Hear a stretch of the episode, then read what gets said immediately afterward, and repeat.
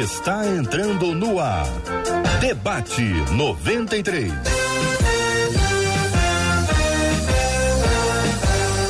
Realização 93 FM. Um oferecimento Pleno News. Notícias de verdade. Apresentação J.R. Vargas. Alô, meu irmão. Alô, minha irmã. Ah, que fala. J.R. Vargas. Estamos de volta. Começando aqui mais uma super edição do nosso debate 93 de hoje. Que a bênção do Senhor repouse sobre a sua vida, sua casa, sua família, sobre todos os seus, em nome de Jesus. Bom dia para ela. Marcela, bom dia. Bom dia, JR. Bom dia aos nossos queridos ouvintes que nos dão o prazer e a alegria da companhia deles. Com a gente de segunda a sexta-feira, 11 horas da manhã, horário ó, especial, que tem data, hora marcada com a gente. Tô aqui falando com o Eliezer. A turma já tá aqui esperando a gente no YouTube. Tô rindo que eu demoro a dar uma acertada. Falei, Eliezer, vai com calma, que essa pessoa tem que ir devagar, tem que ir devagar com a amiguinha. E os nossos ouvintes participam com a gente aqui pelo WhatsApp 21 96803 8319 96803 8319 para um debate 93 que promete ser muita benção. Bom dia para quem nos acompanha pelo rádio em 93,3. Que bom ter a sua companhia. Que Deus te abençoe grandemente. Bom dia para quem está no aplicativo app da 93 FM. Deus te abençoe. Bom dia para quem nos acompanha com imagens. Tem imagens, é a transmissão da 93 FM, o rádio com cara de TV, para ficar mais pertinho de você. Estamos no site rádio93.com.br. Estamos na página do Facebook da 93 FM Estamos no canal do YouTube da Rádio 93 FM. Você encontra com a gente, encontra com o chat. E tem uma coisa linda, Marcela, que acontece dentro dos chats, tanto do Face quanto do Facebook, que é o relacionamento entre os nossos ouvintes. É bom dia, é paz do Senhor, é graça e paz, é shalom, são flores, são palavras boas. Muitas vezes eles pedem oração uns, uns pelos, pelos, outros, outros compartilham é. alguma coisa, virou uma comunidade, assim como uma comunidade marcada pela igreja. Não vai ser igreja nunca, claro, igreja é outra coisa, é. mas cria esse ambiente de comunhão, de relacionamento que muito nos alegra. Então, para essa turma maravilhosa. E o detalhe, né, Marcela?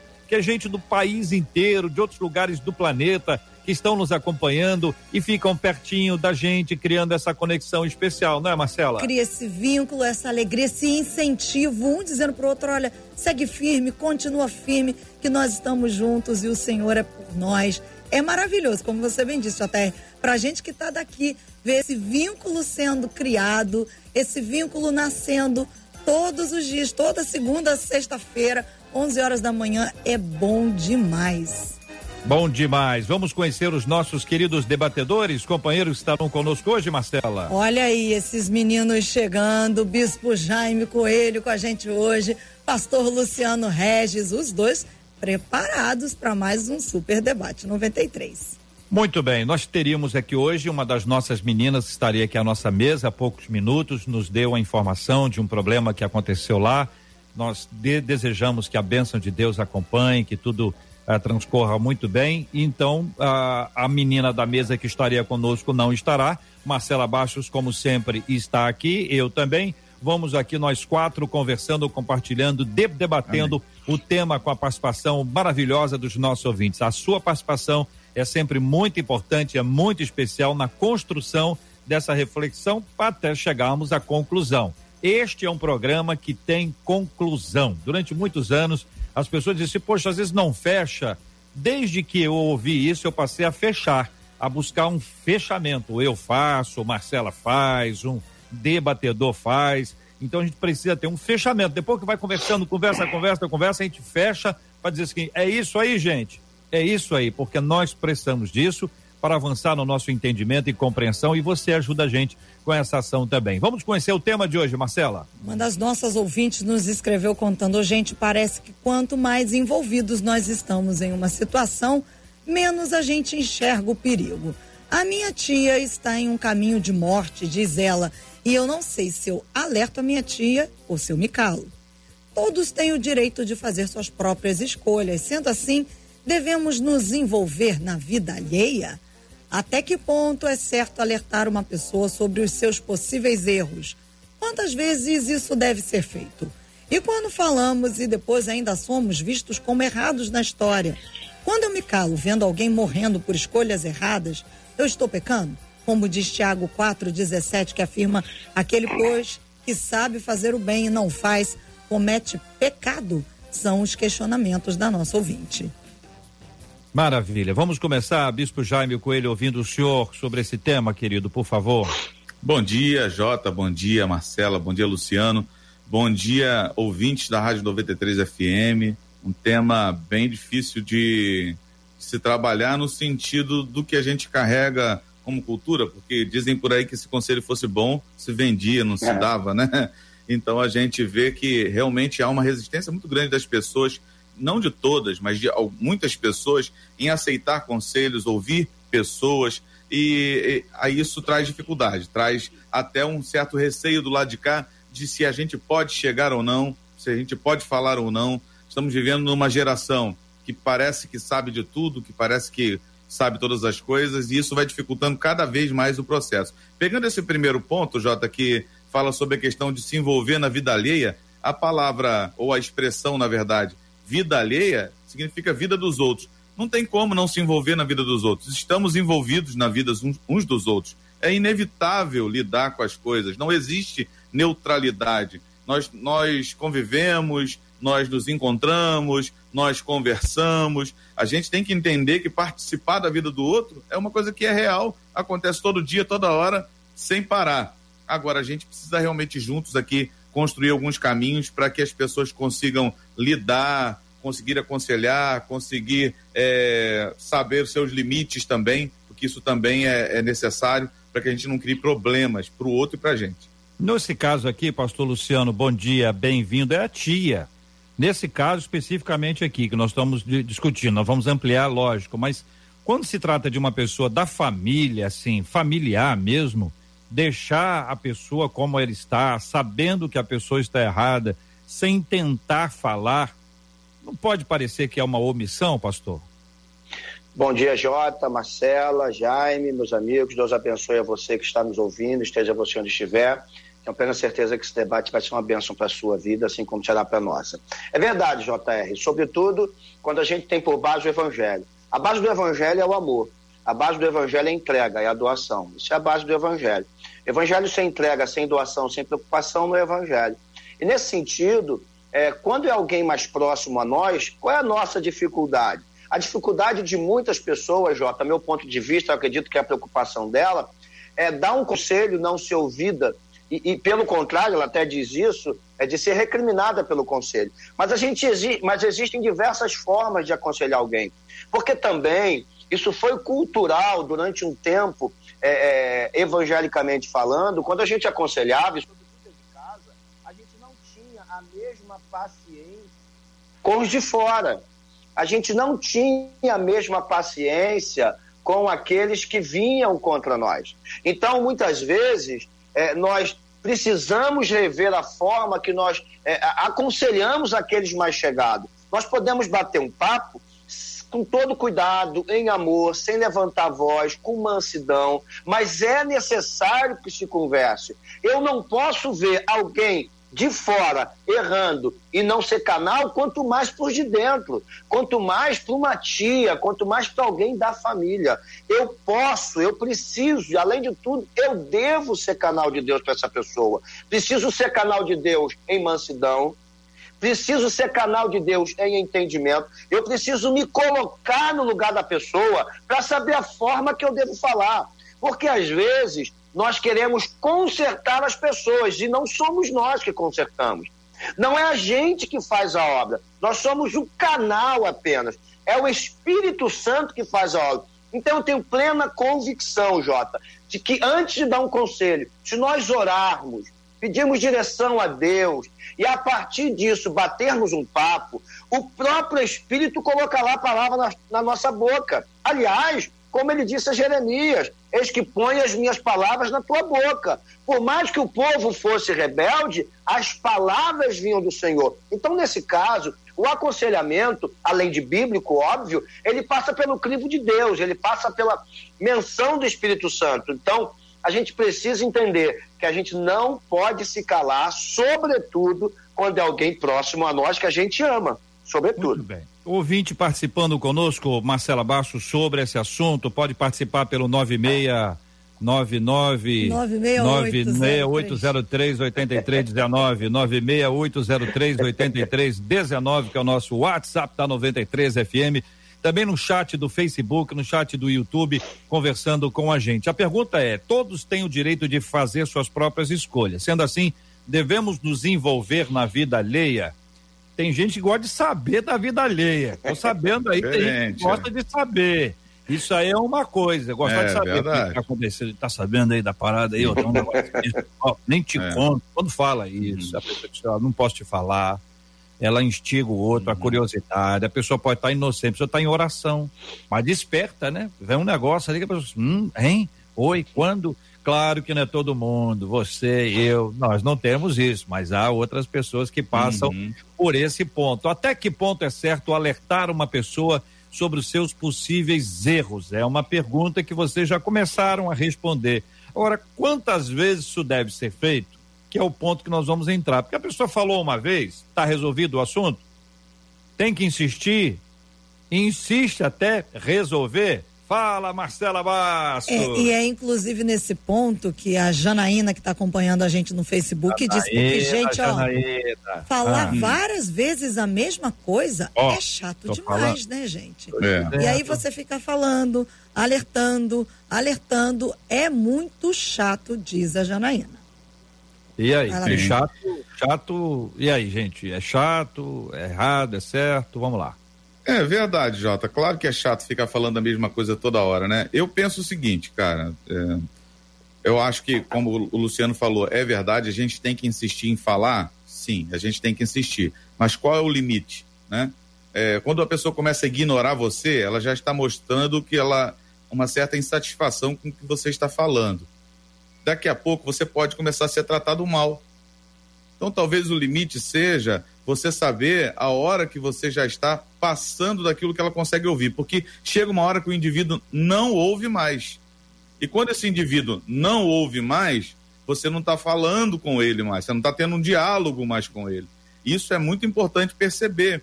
É, uma coisa que eu senti falta na pergunta, por exemplo, aqui que eu coloquei dentro das perguntas foi é, senti falta de como fazer isso. Eu preciso me perguntar, né? Por exemplo, que tipo de tom que eu estou usando, né? Porque dependendo da forma como eu falar com essa pessoa, né, e repetidas vezes, se o tom é de amor, de preocupação, como já foi falado, inclusive até pelo Luciano, é uma coisa. Agora, se o tom é de acusação, você acha que essa pessoa vai querer ouvir? Você acha que quantas, quantas vezes ela vai conseguir ouvir, inclusive, se o tom dessa, desse conselho é de acusação, é de reprovação, no sentido, não, não de dizer que está errado, mas no sentido de dizer, é, eu não te aceito se você escolher isso, porque às vezes a gente segue esse caminho, tá? A gente não segue o caminho de querer entender o outro, sendo, sendo empático, como foi falado. Mas a gente segue o caminho tipo, então se é isso que é. tu quer, então também você não existe. E quando, e quando eu acho, pastor Luciano, eu acho que o outro está errado, mas o outro não está errado. O outro só não está fazendo aquilo que eu acho que está certo.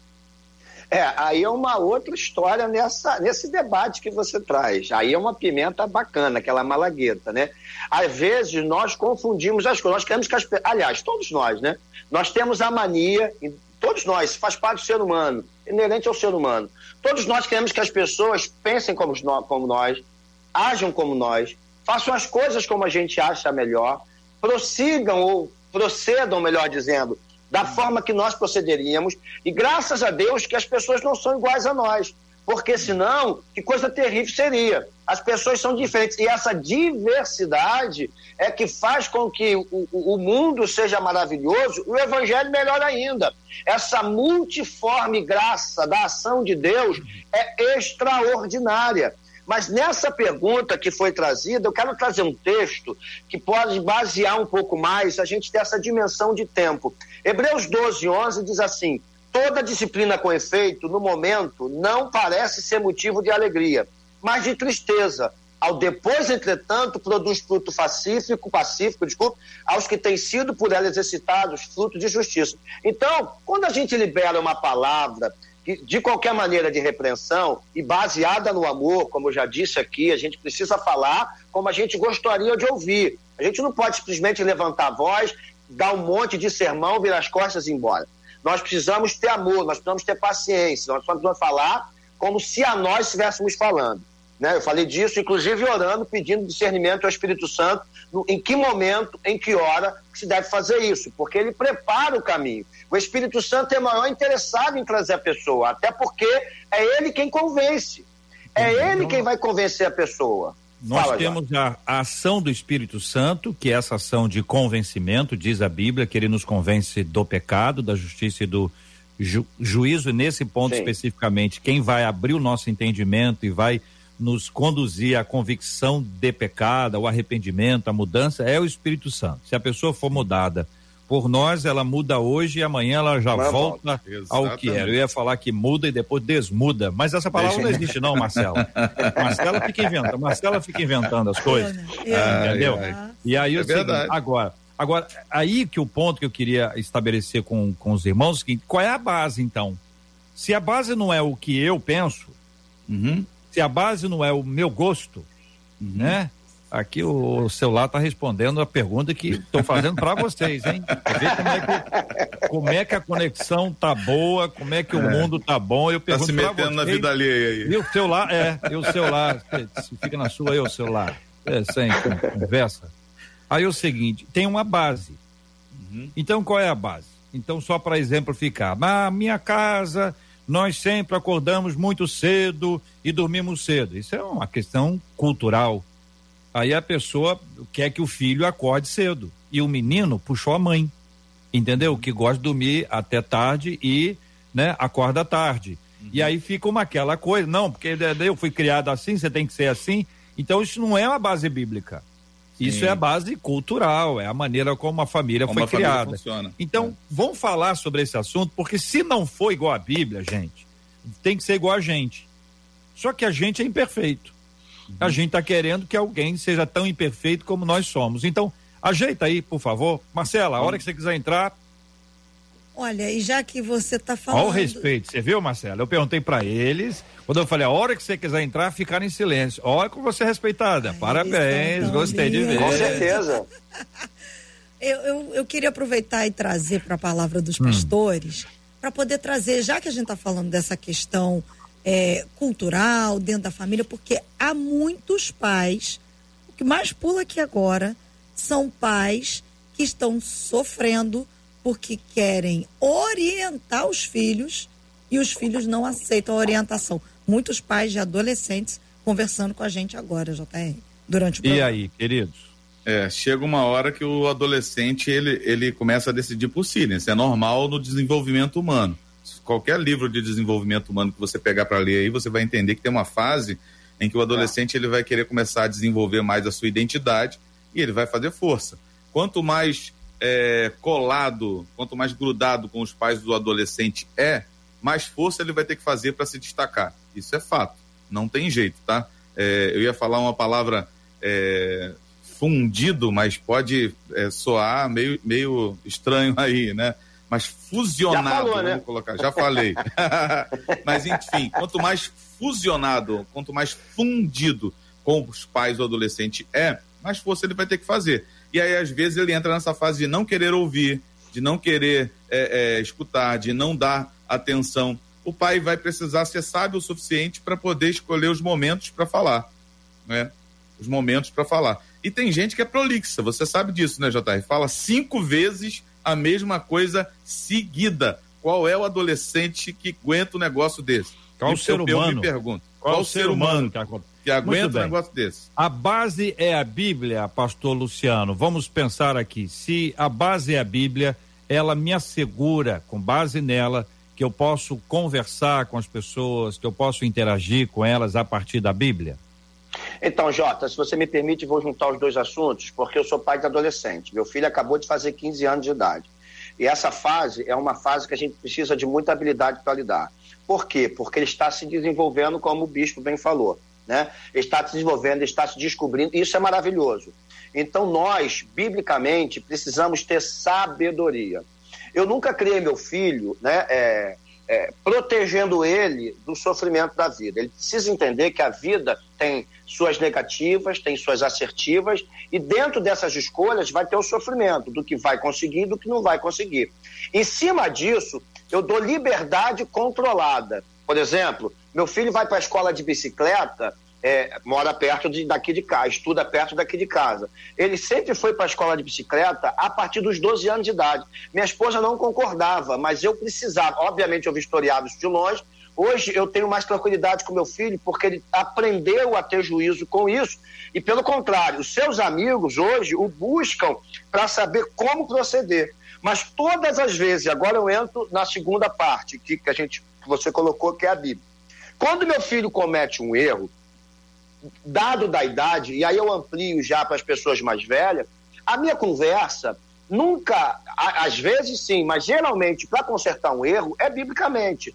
Eu pego um texto bíblico, leio com ele, compartilho com ele e mostro os resultados da decisão que ele tomar. Uhum. Ele precisa entender já desde agora de que hoje ele tem um pai. Eu não sei se ele terá amanhã. Hoje ele tem uma mãe. Eu não sei se ele terá amanhã. Se ele não aprender a lidar com as questões do dia a dia, pensando biblicamente, pensando de maneira assertiva e correta, ele poderá sofrer na vida ou, pensando biblicamente, ter um futuro melhor. E isso é para todos nós. Se nós entendemos. É engraçado que houve uma parte aqui em casa, é, um momento aqui em casa, que todas as vezes que eu ia conversar, isso desde a minha esposa, assim que eu casei, são fases que a gente vai atravessando, que quando acontecia alguma coisa, eu sentava e conversava biblicamente. Uma vez eu ouvi assim, cara, tudo é Bíblia. Eu falei, mas é o padrão de vida. É aqui que a nossa vida dá certo ou dá errado. É aqui que a coisa funciona ou não funciona. É aqui que a gente precisa aprender. Então, isso tornou até engraçado na minha casa, com os meus filhos, no meu casamento, na minha esposa. Por quê? Porque se a gente basear os conselhos apenas no que a gente acha, a gente vai ter problema. Porque o que a gente acha também pode estar errado. O que a gente acha pode não ter nenhum fundo de verdade, mas todas as vezes que eu estudar um texto para conversar com a minha casa e compartilhar esse texto que diz está relacionadamente está relacionado diretamente ao problema, eu não tenho só a garantia de que a minha palavra vai ser bem aceita, porque pode ser que não, mas eu tenho a garantia de que ela vai produzir os frutos pelo qual foi enviado, porque essa garantia é de Deus. Quando falamos e depois ainda somos vistos como errados na história, pastor uh, Bispo Jaime, muitas vezes isso pode acontecer. A pessoa está falando, estamos respondendo aqui a pergunta que fez a nossa a ouvinte que nos encaminhou o tema. A pessoa fala e depois ela sai é. como a errada da uhum. história. Então, vamos lá. É, uma coisa que eu preciso analisar quando eu vou fazer, dar um conselho, é que lugar que eu estou, ok? Às vezes eu me coloco no lugar de, de solucionador do problema do outro. E se o outro não aceita o meu conselho, eu vou começar a me avaliar. Eu vou começar a dizer que achar que eu não sei aconselhar direito, ou o meu conselho não foi aceito, etc, etc e tal. Toda decisão de conselho tem que ser colocada um, um ponto a se pensar. Há um preço a se pagar. Não tem jeito. Você pode ser visto, por exemplo, como um chato pelo que está ouvindo, você pode ser visto como um tolo por aquele que está vendo você aconselhar diversas vezes a mesma coisa e a pessoa, ó, não está nem aí. Porque tem gente que não te trata mal, mas também faz ouvido de mercador, né? Finge que está te ouvindo. E alguém que está olhando de fora pode olhar e falar assim: ó, o trouxa, falando de novo a mesma coisa, toda hora a mesma coisa, etc, etc e tal. Então, assim, é, às vezes a gente vai, a gente vai sair como errado. Ou quem vai ouvir, ou quem vai ver, vai avaliar-nos como errado. Agora, a gente tem que aprender a pagar esse preço. O problema é que às vezes a gente acha que a, a vida é custo zero. Na vida tudo tem um preço. Uhum. Então, se eu vou aconselhar alguém, eu preciso me preparar para esse preço. Né? Eu preciso estar pronto para o que isso vai me exigir. E a partir dali, então, saber enfrentar as coisas que virão. Muito bem, ajeitando aqui para a gente poder, a, ajustando aqui as nossas bases, o nosso tema fala de uma querida de uma de nossas queridas ouvintes, ela está se referindo especificamente a uma tia, um relacionamento intrafamiliar, uma possibilidade de uma conversa, mas também ah, do receio de estar tá envolvida numa, numa coisa alheia e a pessoa ficar mal nessa história. estamos ampliando aqui para uma série de outras possibilidades e eu queria chamar você para interagir com a gente, seja pelo nosso WhatsApp, seja pelo chat do Facebook, o chat do YouTube, trazendo uma experiência, uma circunstância em que alguém falou com você e a fala dessa pessoa foi uma bênção na sua vida. Alguém te trouxe uma palavra, alguém que, que chamou sua atenção para alguma coisa, sabe? E que você, no momento, não achou bom. Não, você ficou, você ficou brava, você ficou bravo, você ficou nervoso, ficou tenso.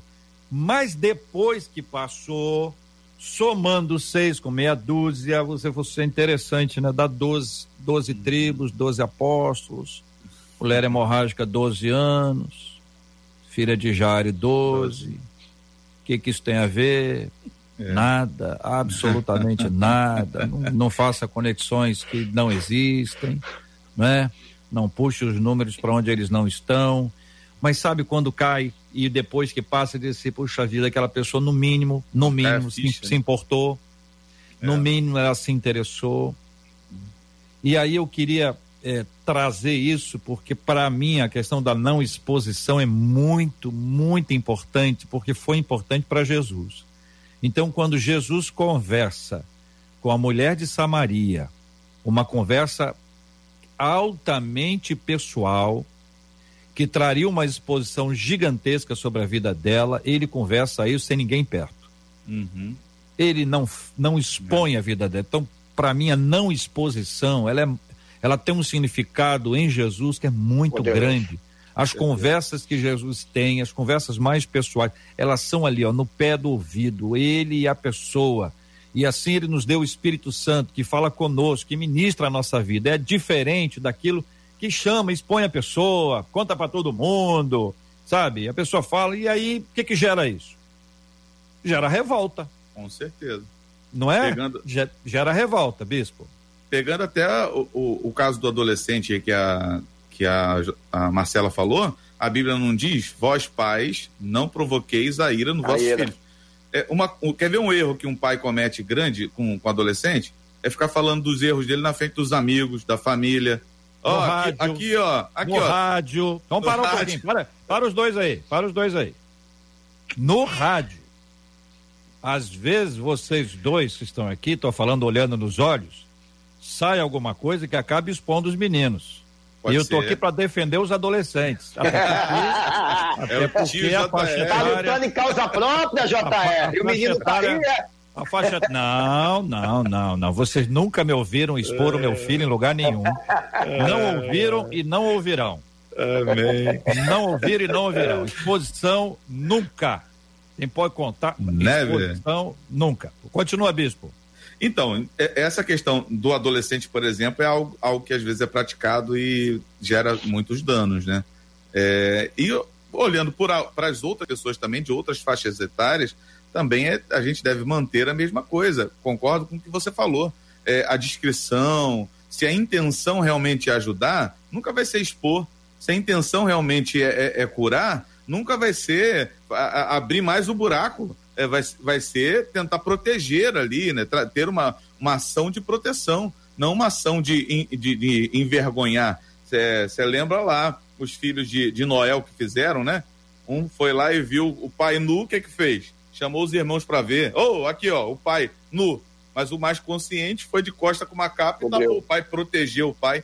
Então, proteger é sempre a intenção. É, dentro de, de conselhos que a gente dá, a maneira como a gente conversa, sempre tem que tenhamos essa postura de proteger e manter isso entre as partes. As partes que. A parte que decidiu aconselhar e a parte que precisa ouvir o conselho. Pastor Luciano. Então, Jota, Provérbio 27,5 diz que melhor a repreensão franca do que o amor encoberto.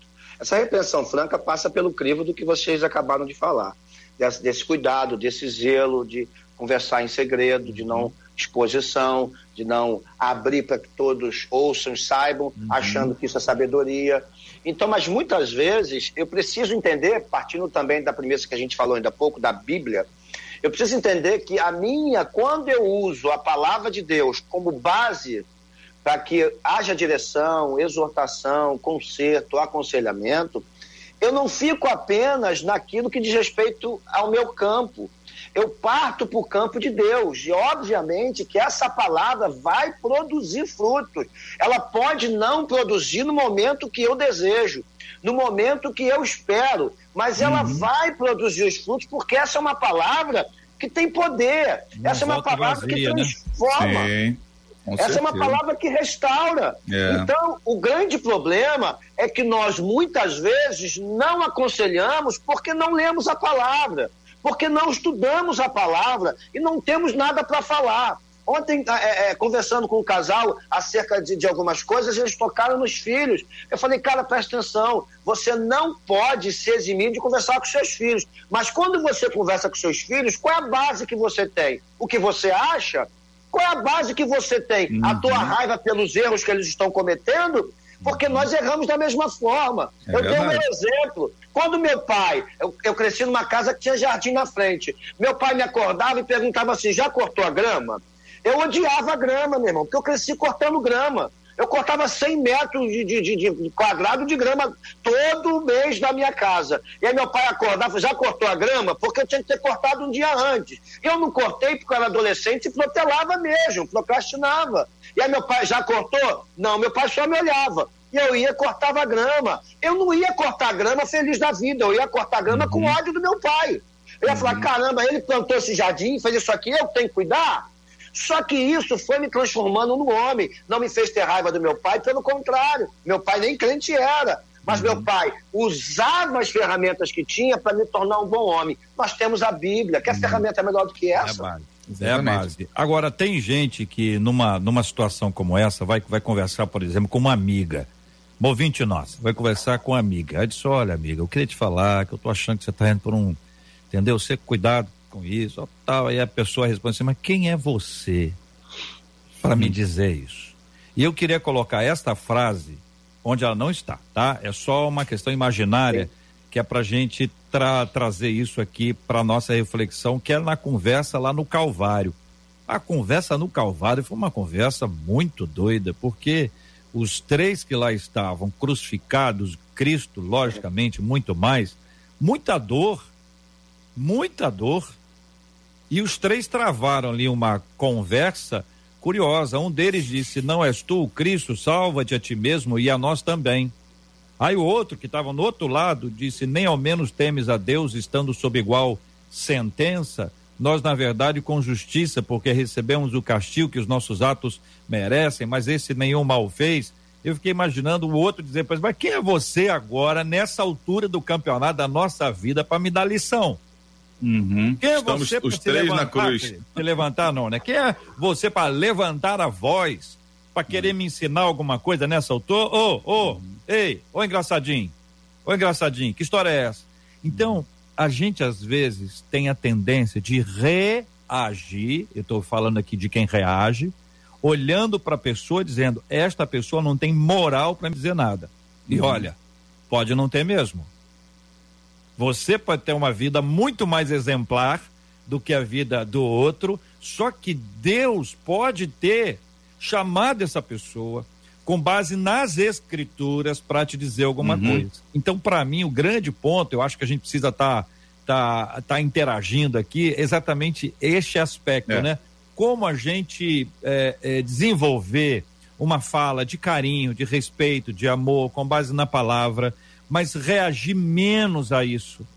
Porque uhum. a tendência que a gente tem, primeira, é reagir. E uma das formas é dizer quem é você para isso. Uhum. Eu acho que pensar, né, Jota, no que você está falando aí, de julgar a profecia e não o profeta, né? De julgar aquilo que está sendo falado e não a pessoa.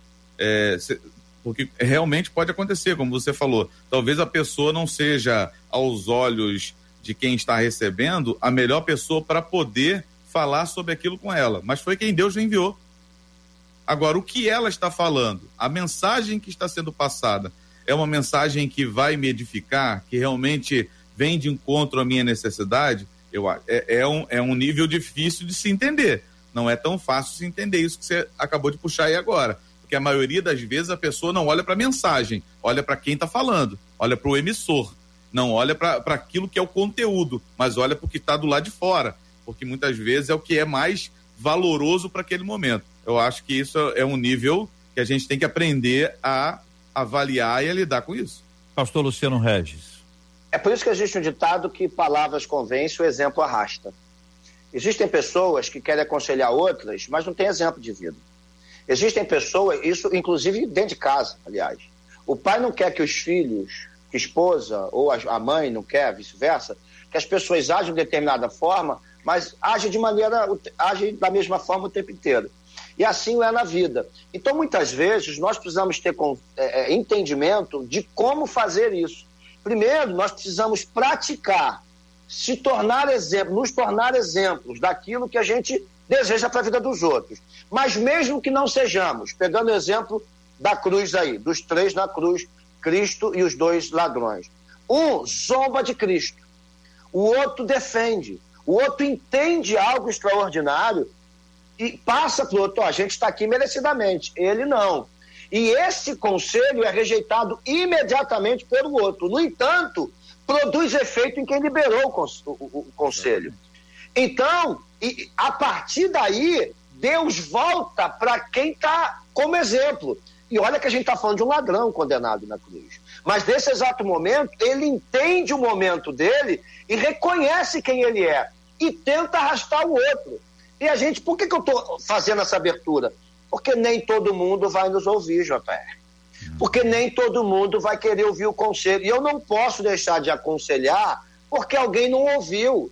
Eu não posso deixar de. Eu, eu tenho uma máxima lá, lá na igreja, por exemplo, isso funciona sobretudo com casais, porque jovem e adolescente oscila o tempo inteiro.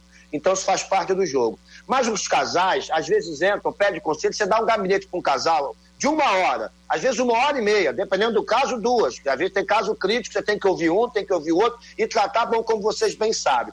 E aí você dá o conselho, dá a direção, usa a Bíblia, todo carinho, todo amor, ora, eles saem. Depois de um mês voltam, né? Uma próxima conversa para saber como é que foi as coisas, ou dependendo do, do, do prazo, 15 dias, para que dê tempo de se aplicar. Quando volta, a gente vai ter um parâmetro, a gente vai ter os parâmetros do que está acontecendo nesse casal. Bom, existem casais que somem, não aparecem mais, e depois voltam. Ah, pastor, nada mudou. Como nada mudou? Vocês colocaram o, o, o, conselho em prática? Praticaram? Ah, pastor, não concordei com aquilo, não concordei com aquilo, não concordei com aquilo outro. Eu falo, querido, eu não tenho mais nada para te dizer, porque os conselhos não vão mudar. A Bíblia não vai mudar porque você não concorda. Ou você coloca em prática para restaurar teu casamento, restaurar tua vida, restaurar tua esposa, ou vice-versa, ou não adianta conversar comigo. Agora, a partir de então, é só perda de tempo. A gente vai ficar mais duas horas conversando aqui, mas você não quer fazer a sua parte. E o conselho só funciona quando é posto em prática. Então, existem esferas da nossa vida que a gente vai dar conselho, as pessoas vão rejeitar ou confrontar. E existem esferas da nossa vida que as pessoas vão aceitar de pronto, vão colocar em prática e vão mudar. As duas classes de pessoas, existem duas coisas na primeira. Uma pode não gostar, mas colocar em prática depois e ver o resultado. E a outra simplesmente rejeitar como ladrão da cruz e se perder eternamente essa sempre, ou melhor, esses serão sempre resultados do que nós temos que fazer, independentemente deles. É, a Bíblia diz em Provérbios 9, 7 que se você repreender uma pessoa vaidosa, a única coisa que vai conseguir é ser insultado. Então, o que, o que manda nessa condição do que, do que se ouve do conselho é a vaidade. Tem muita gente vaidosa, JR, é. que infelizmente não quer ouvir ninguém, não quer é, na verdade, ele tá ali para tipo assim, cumprir um papel. Eu vou, eu vou agir para dizer que, que eu não vim, para ninguém dizer que eu não vim. Então eu vou lá conversar com o pastor. Então, Nós vivemos nessa geração, né, buscar um, um, Exatamente, eu, vou lá buscar eu, um conselho. Eu, eu tô querendo sair dessa esfera. Vocês voltam pro gabinete o tempo inteiro. Eu levo o assunto para amiga do trabalho, para o pessoal do relacionamento, para dentro da família, vocês voltam para o gabinete. O gabinete é um panorama. Estou uhum. pensando também aqui como a nossa ouvinte, a nossa dia dia. falou da família, Sim. intrafamiliar. Então, esse aspecto, ele vai dizer o seguinte, gente, tem gente que dá conselho por vaidade. A é, vaidade não também, é só de quem sim, escuta e não segue, é também verdade. é de quem se acha superior. Concordo. Por isso que eu estou falando que ou é tem base na Bíblia ou vai ser base na cultura. Vai ser base no, no, achômetro, sabe? Sim. Aquele negócio, você falar assim, não, isso aí, isso aí. Por quê? Porque não gosta, uhum. sabe? Por exemplo, vou dar aqui um exemplo simples, simples, simples, simples. Todo mundo diz no planeta inteiro que máscara, nessa altura do campeonato, máscara protege. Já tem acha, tem gente que acha que a fé está acima da máscara, porque eu não preciso usar máscara, porque eu creio. Então eu creio porque eu creio, não uso máscara. Tem gente uhum. que acha que o uso da máscara é uma questão política.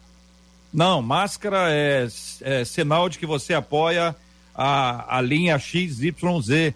Então, um determinado assunto é uma questão científica, uma coisa clara. A água faz bem. A água hidrata. Nós precisamos de água. A Marcela toma sete litros e meio de água o programa. O programa. O ouvinte anota. Ela acha que não, mas o ouvinte anota. O ouvinte anota e já faz São a camelo. conta ali. Tá certo? Então você pega isso e fala assim: peraí, tem certas coisas que são meio óbvias, mas há quem reaja. Uhum. Ah, reage por quê? Não, eu reajo porque eu discordo. E eu não estou uhum. entrando aqui nesse ponto, entendeu? Não quer. Estou tra trazendo esse ponto para esclarecimento. Qual é a base? A base não é o que eu acho, a base é uma base científica. No nosso caso, a base é a base bíblica, bíblica. Marcela Bastos. Com certeza. Pois é, e a gente vê que muitos desses problemas estão sendo é, vividos dentro da família mesmo, que é para onde o JR trouxe.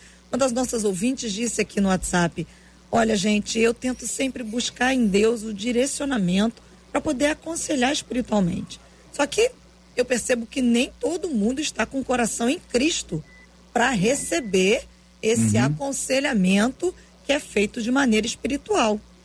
Aí, diz uma das nossas ouvintes aqui, ao invés de eu me calar, eu começo a perguntar a Deus o que fazer no próximo passo. Porque uma outra ouvinte relatou hum. que com a irmã, uma irmã dela, irmã de sangue, ela aconselhou durante muito tempo, muito tempo, falava, falava, e a, a irmã fazia exatamente o contrário. E o sofrimento só permanecia. E a ouvinte conta pra, contando para minha senhora, Marcela, e aquilo ia me irritando, me iria me irritando. Chegou um dia que eu disse para minha mãe: Olha, não falo mais. Ficou chateada, disse: Não vou falar mais, não abra minha boca para dizer nunca mais. E só que ela disse assim: Só que no meu coração havia um peso de oração espiritual por ela para que ela não ficasse mais envolvida naquela situação. Me calei realmente.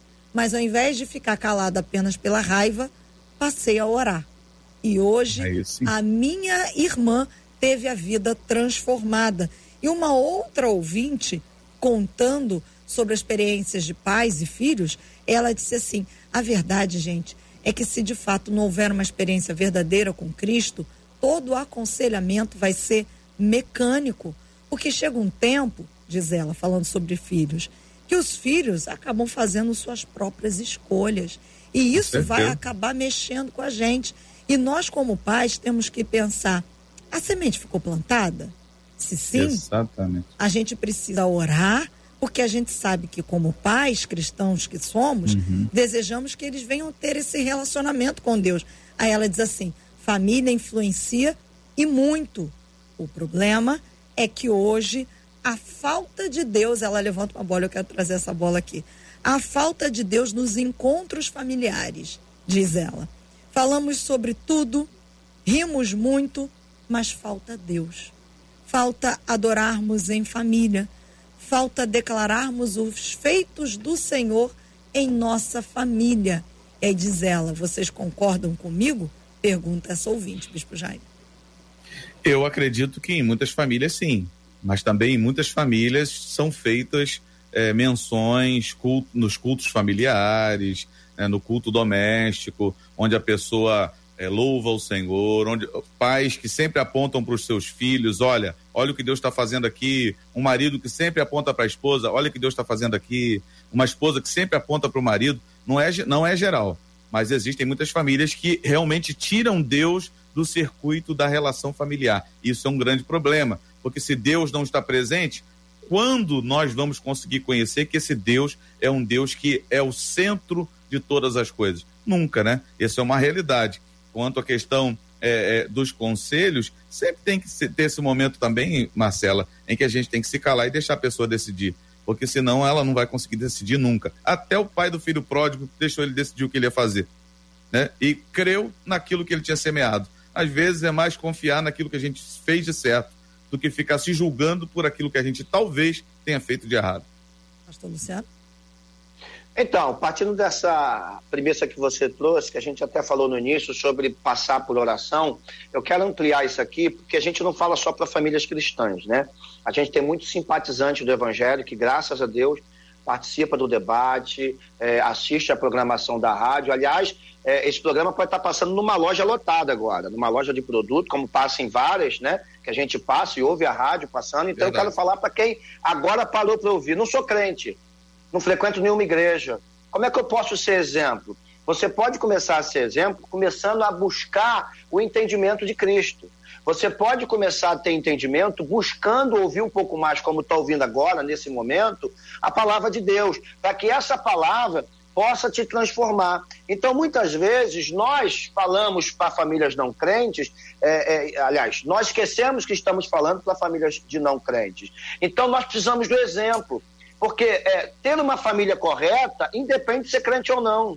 Tendo uma família que pratica as coisas certas, independe de estar numa igreja ou não. Aliás, eu conheço famílias que não são crentes, em nome de Jesus vão ser, e que são famílias modelos maravilhosas, e têm os resultados maravilhosos, porque Deus está lá. Porque Deus está. Então, Deus ele está na tua vida, na tua casa. Então, às vezes, basta abrir espaço para esse Deus agir.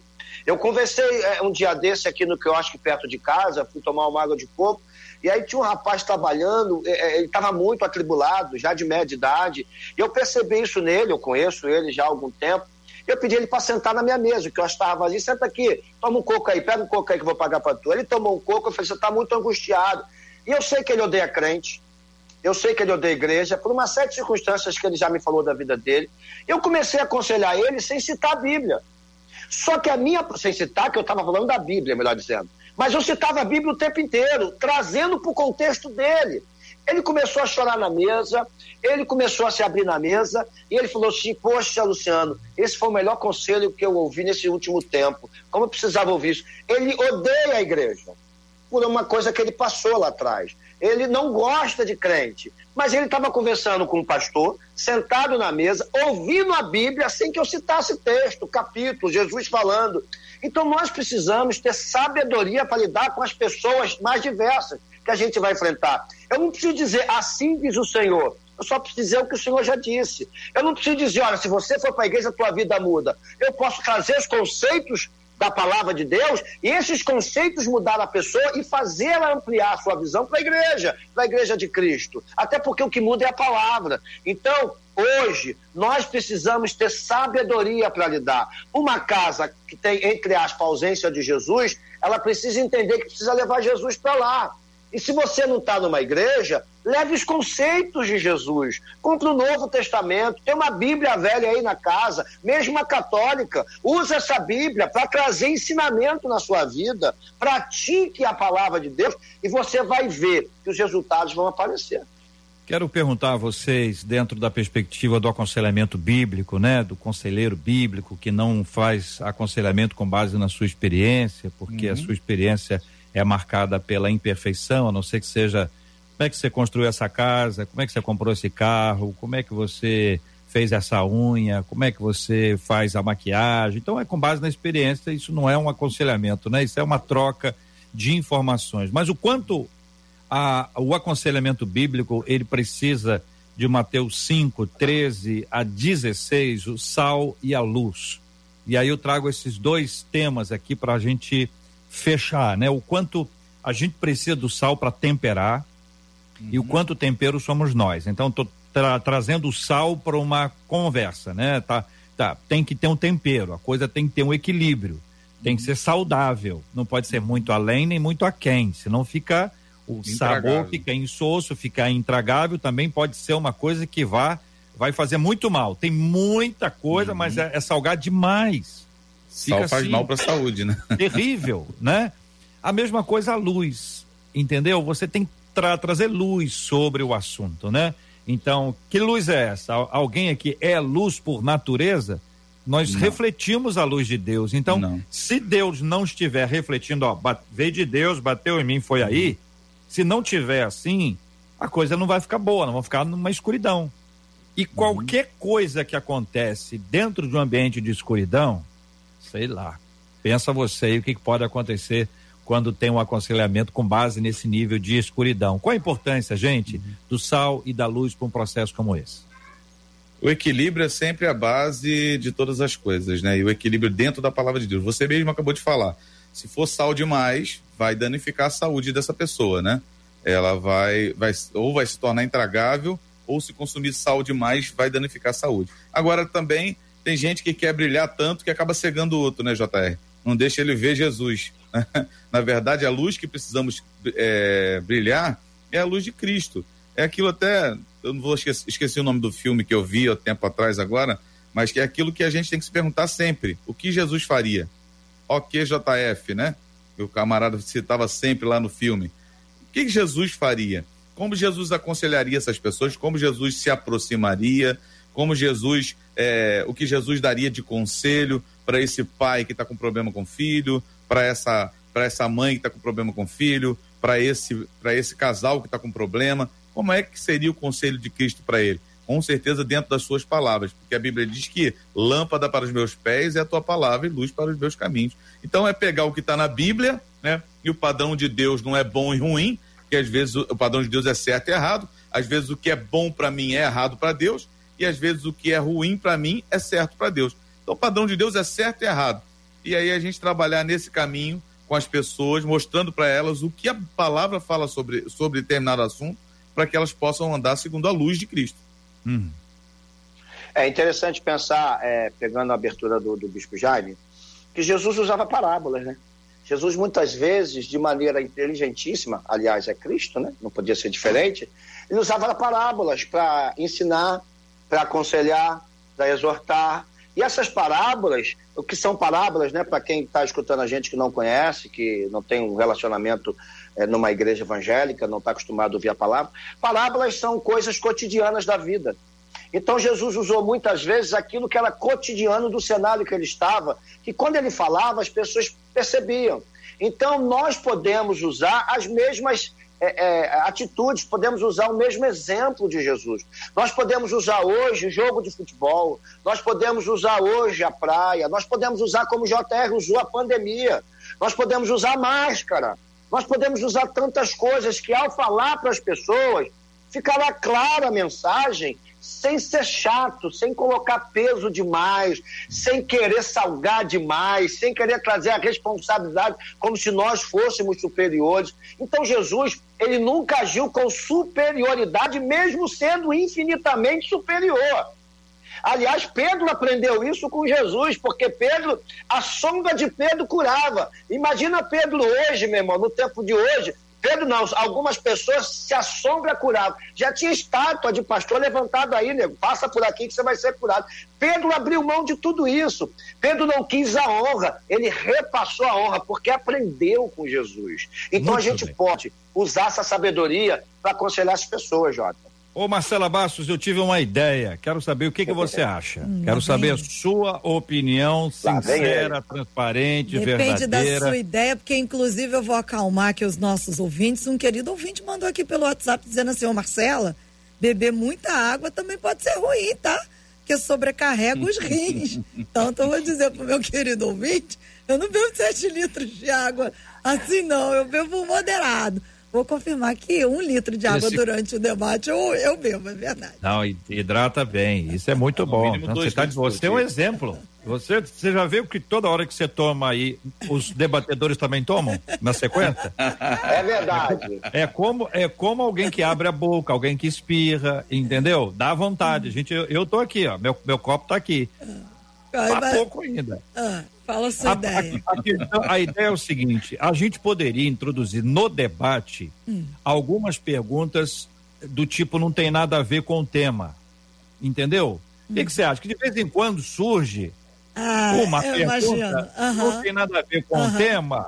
E aí, de repente, pode fazer assim, de vez em quando, se quando dá tempo, Sim. claro, evidentemente, a gente pega. Sim. Pergunta não tem nada a ver com o tema. Sim. e Ok. joga para os debatedores. Sim. Entendeu? O que que você acha? Acho ótimo. E que eles já fiquem sabendo que não somos nós que criamos a pergunta, são os ouvintes é que mandam e a gente não tem. Qual é que você a olhou aí que você acha que é a mesma que eu que eu vi? Ah, é sobre a questão do Você- esmalte. Você deu uma olhadinha aí, você falou assim: Ah, ah, já- é claro que eu imaginei já o que que você. Qual a, tua, lá. a linha de raciocínio? agora pensa bem, a pergunta e para quem? É uma pessoa só que vai responder. Jeová. Ô, Bispo Jaime, vamos lá Ah, meu pai. Luciano se deu bem. Vamos lá. A pergunta do nosso ouvinte é a seguinte: cadê? Ai, eu Jeová. queria. Ah, o, é pecado que as irmãs pintem a unha com o esmalte, Bispo Não, Jaime? não. Não era É essa. isso não. Acho que fosse essa. Na igreja é do bicho não pode pintar, não. Você não que viu as essa? irmãs acham? Ah, É pecado pintar as unhas com Ué, esmalte? é Eu não sei se ele está perguntando só sobre as irmãs, não. ah, para, claro que é. Não, não. Não. Acha que ele tá homem perguntando de homem, de, Ele tá dos perguntando aqui, meninos? é pecado pintar Tem as unhas pinta com unha. esmalte. Ele não está perguntando, é pecado as irmãs pintarem? Ah, mas eu acho que. É. Aí você abre para Vai, bispo, o senhor Chupa responde bispo. as duas. É, Ah, Luciano. é, bispo, Chupa responde. essa jaca, meu bispo. Vamos lá, Bom, quero saber. Eu acho, eu acho. É a pergunta do Adilson Nogueira. Olha, Lembra que o senhor tem culto, hein? Há muito tempo atrás, hoje não foi ontem. então, há muito tempo atrás, em muitas denominações, isso era pecado mortal, mano. Mortal, mortal. Eu já tive uma amiga, abrindo parênteses aqui, Jota, para ficar bem. 40, lúdico. 59? Ah, por favor. Que ela eh, foi com seu esposo pregar, o esposo foi pregar na igreja, chegou lá na igreja, a irmã olhou para ela, foi lá dentro, voltou com uma acetona e uma- um algodão e falou assim: "Irmã, por favor, antes de entrar na igreja, tire o esmalte da sua unha". Olha, não tem pecado em pintar a unha, meu querido. Não coloque pecado onde não tem, né? Não considere impuro aquilo que Deus purificou. É, a, gente, a gente tem a mania de, de coar a mosca e engolir o camelo. Então a gente tem que to- tomar cuidado quanto a Não, isso. Vai devagar também com o ouvinte. É o nosso ouvinte. Não fala assim, não. Vai devagarzinho, vai com Não, mas é carinho. verdade, não ele. Não. Mas assim, Não, nós temos tem- às vezes essa, essa tem tendência. liberdade para dar a sua pessoa. Tô falando assim, para falar com jeitinho. Ah, tá bom. Então eu vou falar assim: cuidado, a gente às vezes vai coar a mosca e a gente pode acabar engolindo um camelo. E a gente pode condenar as unhas pintadas e sabe ter outras posturas bem piores. Muito bem. Ah, tá respondido, tá bom, gente? Então a gente inicia hoje aí alguma coisa assim, Marcela vai organizar. Só pergunta Então, Um boa. abraço, Marcela, para Monique. Ela tá acompanhando a gente, ela coloca o alarme para tocar, para lembrar a hora que nós entramos no ar e a filhinha dela, que tem sete anos. Ô, Monique, conta aqui qual o nome dela. Ah, pega o telefone, já, já entrega para mamãe e fala que já vai começar. E quando eu falo alô, meu irmão, ela fala na casinha dela lá também, alô, meu irmão, alô, minha irmã, Ah. que fala.